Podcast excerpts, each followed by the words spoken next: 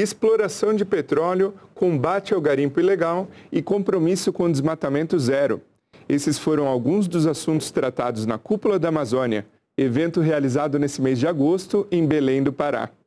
Eu sou Sérgio Harger e recebo hoje o senador Beto Faro, do PT, para conversar sobre este e outros temas no assunto de Estado.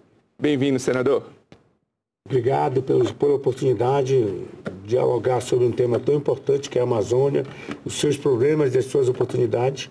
E num momento como esse, que a gente acabou de encerrar a Cúpula da Amazônia, que é um primeiro movimento, um primeiro evento preparatório, inclusive, a COP30, né, que também será realizado em Belém em 2025, e oportunidade da gente debater vários aspectos que preparam esse momento.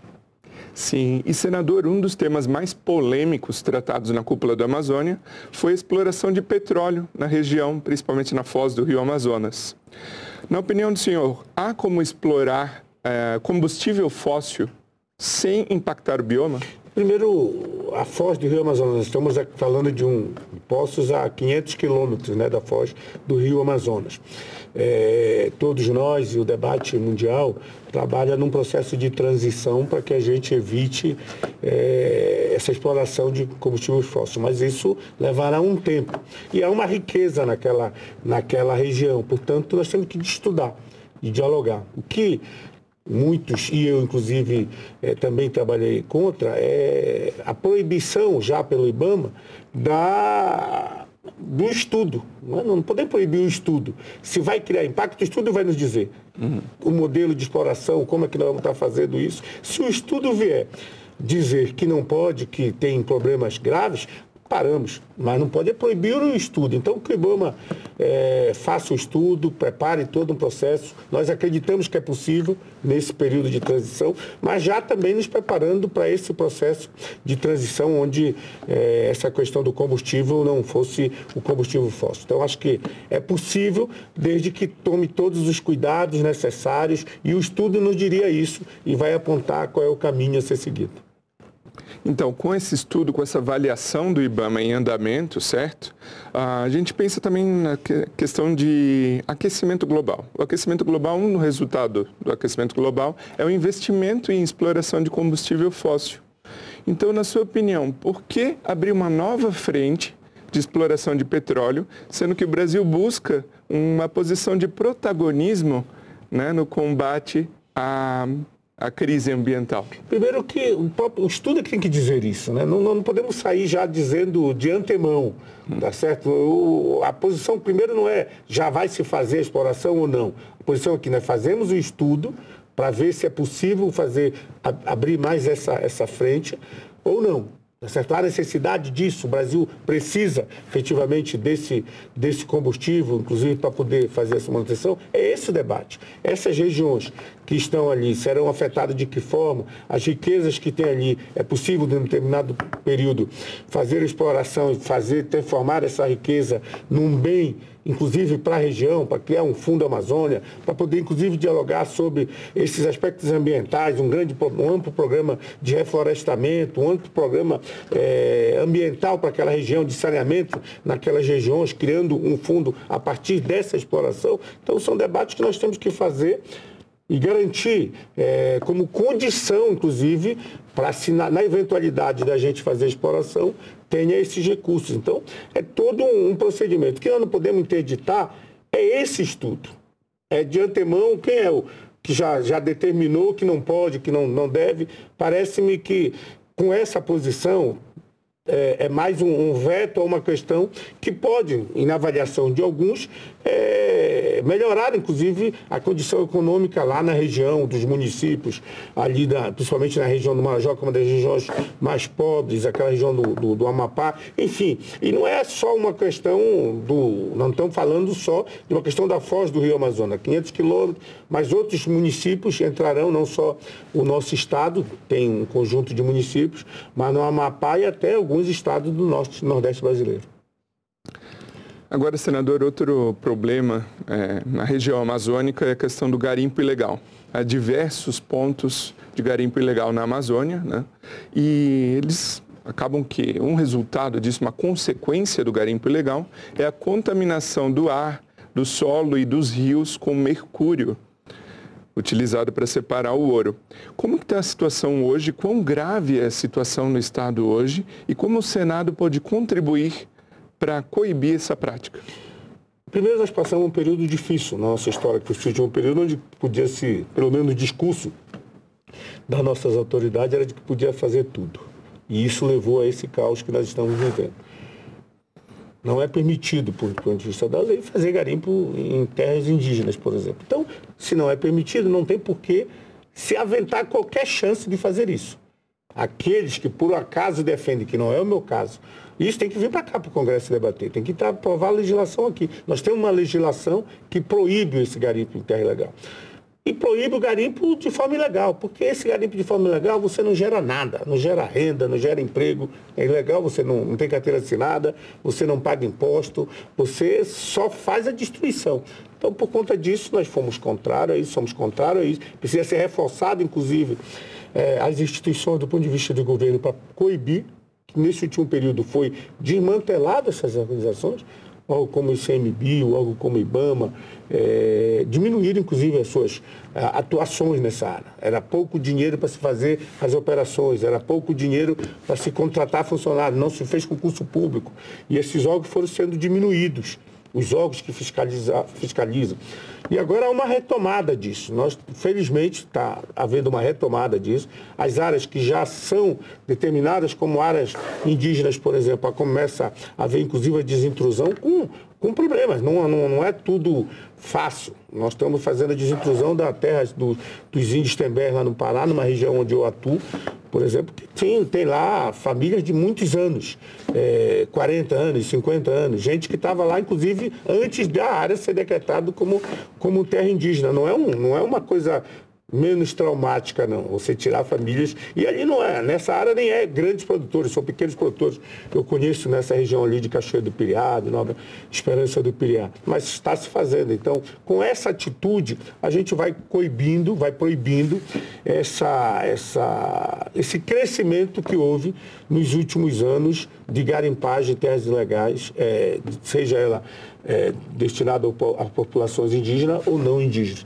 E nós temos que aqui no Senado é, garantir a tranquilidade, até porque nós temos, é, os senadores também têm força política nessas regiões, garantir a tranquilidade para que o governo, é, com os seus organismos, dentro da legislação, possa fazer essa proibição.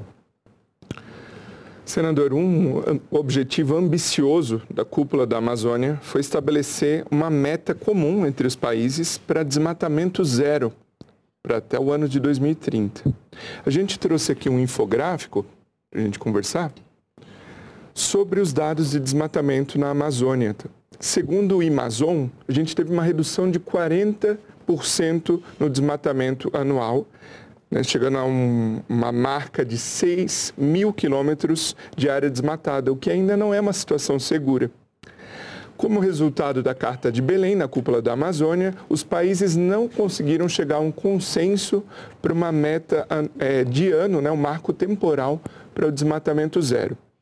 Como o senhor acha que o Pará pode contribuir na, na situação de desmatamento da Amazônia? Primeiro, esse resultado do Amazon já é um bom resultado.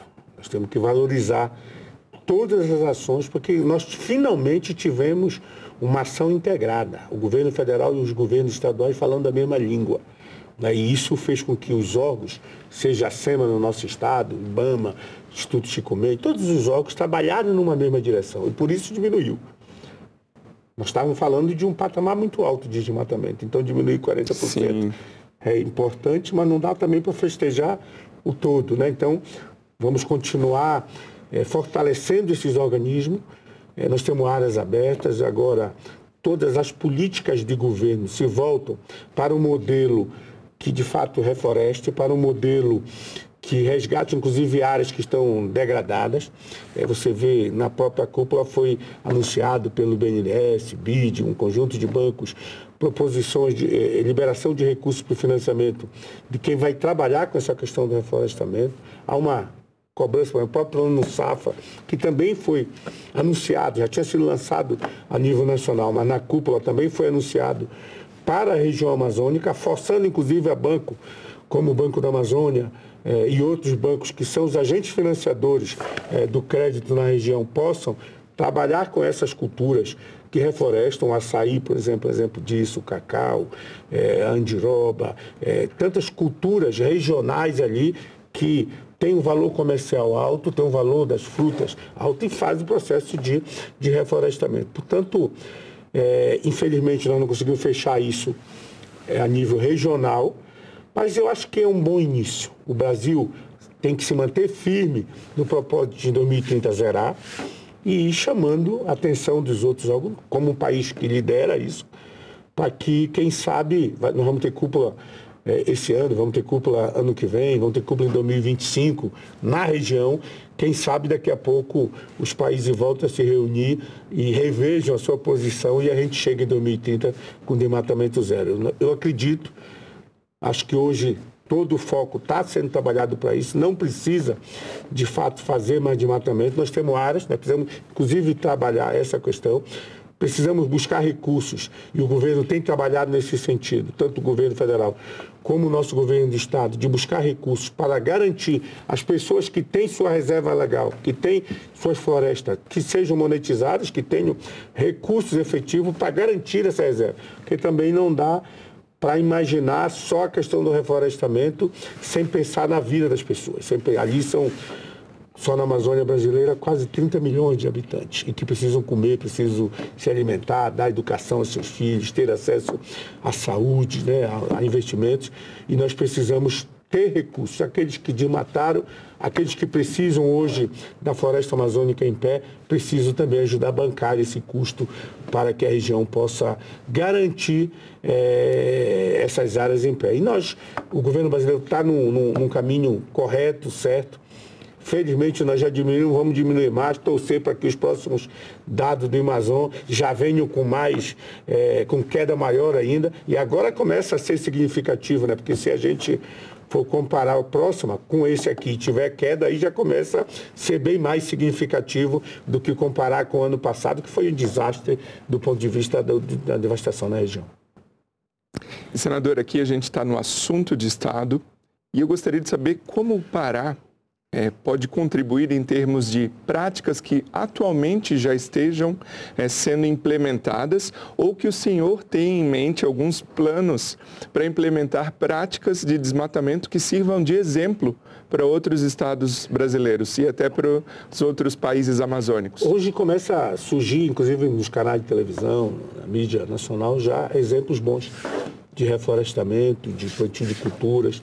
Nós temos modalidade de assentamentos ali, os assentamentos da reforma agrária, agroextrativista, os pais e os PDS que garantiram. Se você for nas regiões de ilhas no Pará, que são muitas, são áreas mantidas. São áreas que os trabalhadores mantêm. É, e políticas como, não foi lançado durante a COP também, pela ministra Marina, ministro do Desenvolvimento Agrário, a, questão do Bolsa Verde como mais um auxílio àquelas pessoas que usem práticas é, que garantam a, a floresta em pé dentro desses assentamentos. Há uma preocupação com o Plano Safra de incentivar projetos de financiamento que reflorestem.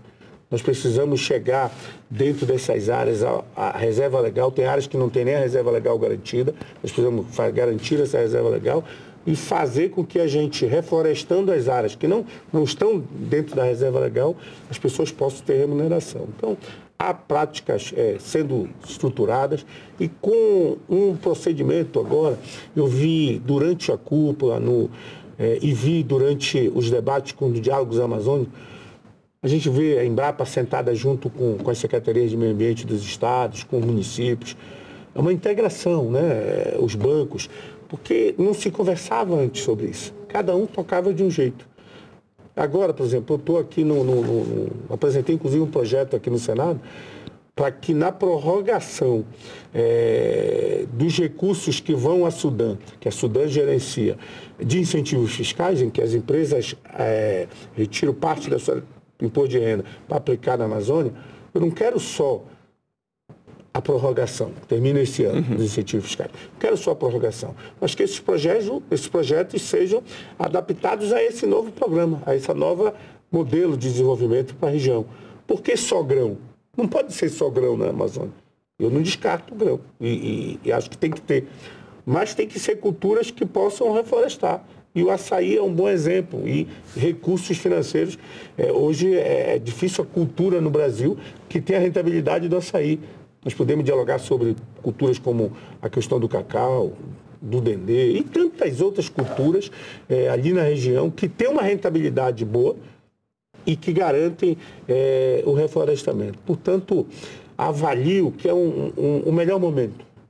É o melhor momento. O mundo precisa, o mundo precisa que a Amazônia, não só brasileira, mas panamazônica, se mantenha e, e outros biomas até, é, há um, uma convergência no governo federal e uma forçada de barra, até para governos estaduais que por acaso pensem diferente, mas há uma, uma cobrança desses governos que apresentem resultados, que, que mostrem resultados. E, e nós, mesmo da, da região, temos que ter a compreensão e a clareza disso. Não há possibilidade, o mercado mundial que compra produtos da Amazônia quer ver isso. Então, daqui a pouco você não cumpre a meta, você não, não estabelece, não refloresta, não garante a floresta em pé, é... quem vai comprar nossos produtos?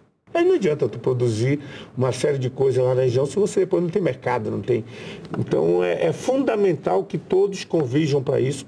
E eu estou feliz e estou apostando e acreditando que a gente vai dar, vai fazer essa mudança. Vai, é, as mudanças já começam, já começam a ser apresentados resultados os órgãos começam a aprimorar, nós mesmo no Estado estamos, estamos dialogando sobre assistência técnica, por exemplo, o governo federal precisa contribuir, inclusive, com uma força de recursos, inclusive para garantir assistência técnica. Você não faz um programa de reflorestamento nessas áreas, com os pequenos principalmente, sem ter uma assistência técnica capaz, sem ter uma assistência técnica em volume que dê conta. Hoje nós temos em alguns municípios dois técnicos, três técnicos, um técnico, quando o cidadão tira férias, fica inclusive sem técnico agrícola ou, ou engenheiro, ou engenheiro florestal naquele município. E com isso você não consegue. Um município que tem mil, mil famílias assentadas, um município que tem cinco mil famílias assentadas, você necessita de uma boa posição da assistência técnica, com volume, com estrutura, é, os órgãos, os órgãos eu, eu tenho acompanhado, para você ter uma ideia, eu tenho acompanhado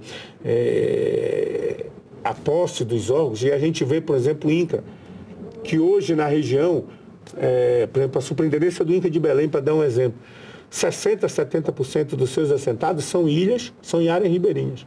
E você vai no INCA e não tem uma lancha para poder dar assistência àqueles, àqueles agricultores. Você tem um modelo único de Inca no Brasil.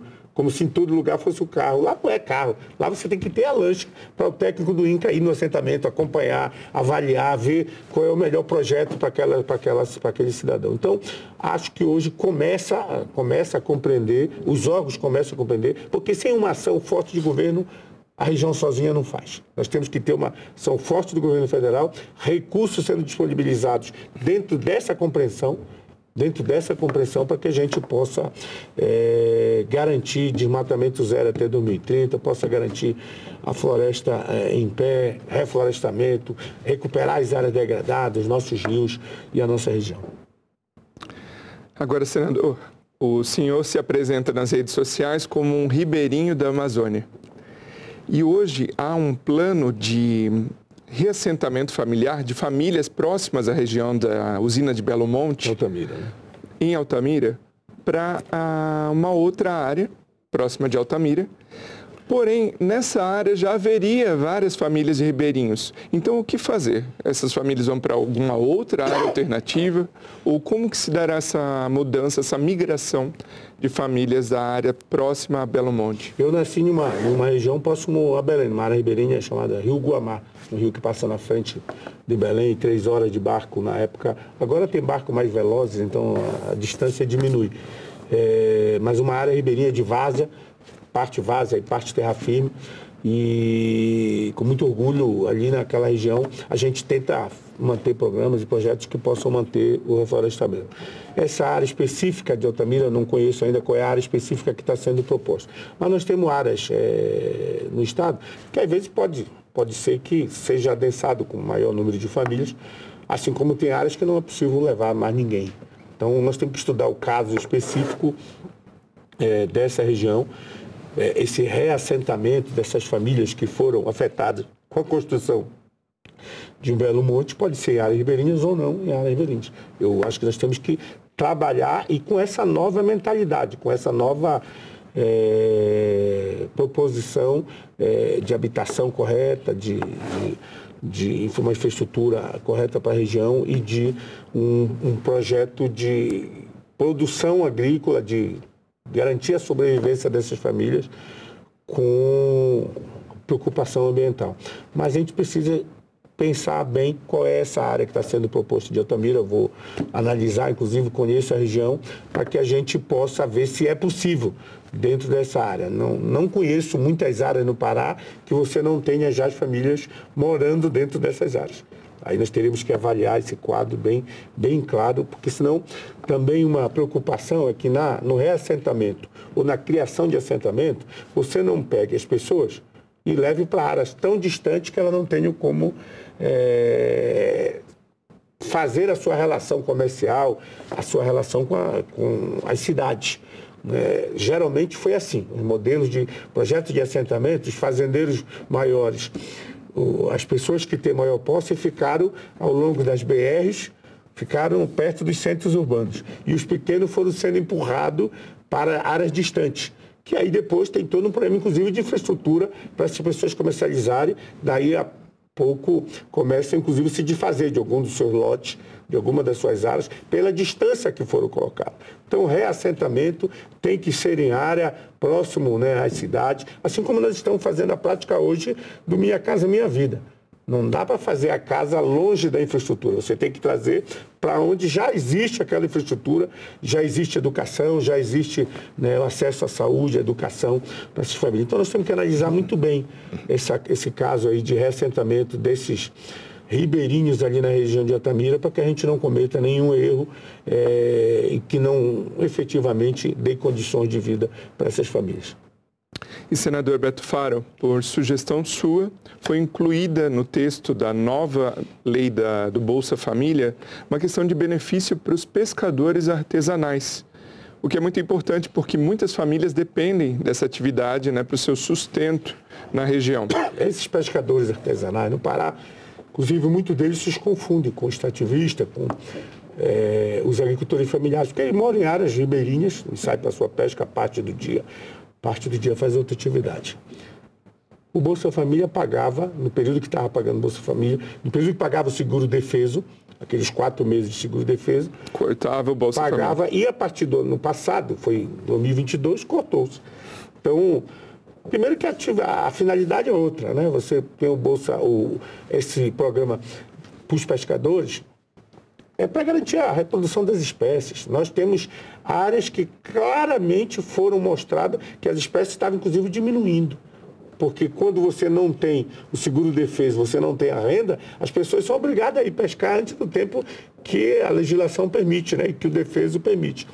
Então era necessário a gente garantir isso. E hoje é mais uma renda a essas pessoas, que são pessoas que efetivamente garantem a, a manutenção das espécies e a floresta em pé. Você pode ir nessas áreas ribeirinhas, eu conheço ali no Baixo Tocantins, no Marajó, são as áreas que hoje a floresta está em pé, que os, os, os, sistemas estão garantidos, e a gente precisa garantir essa renda. Então foi uma vitória fantástica essa.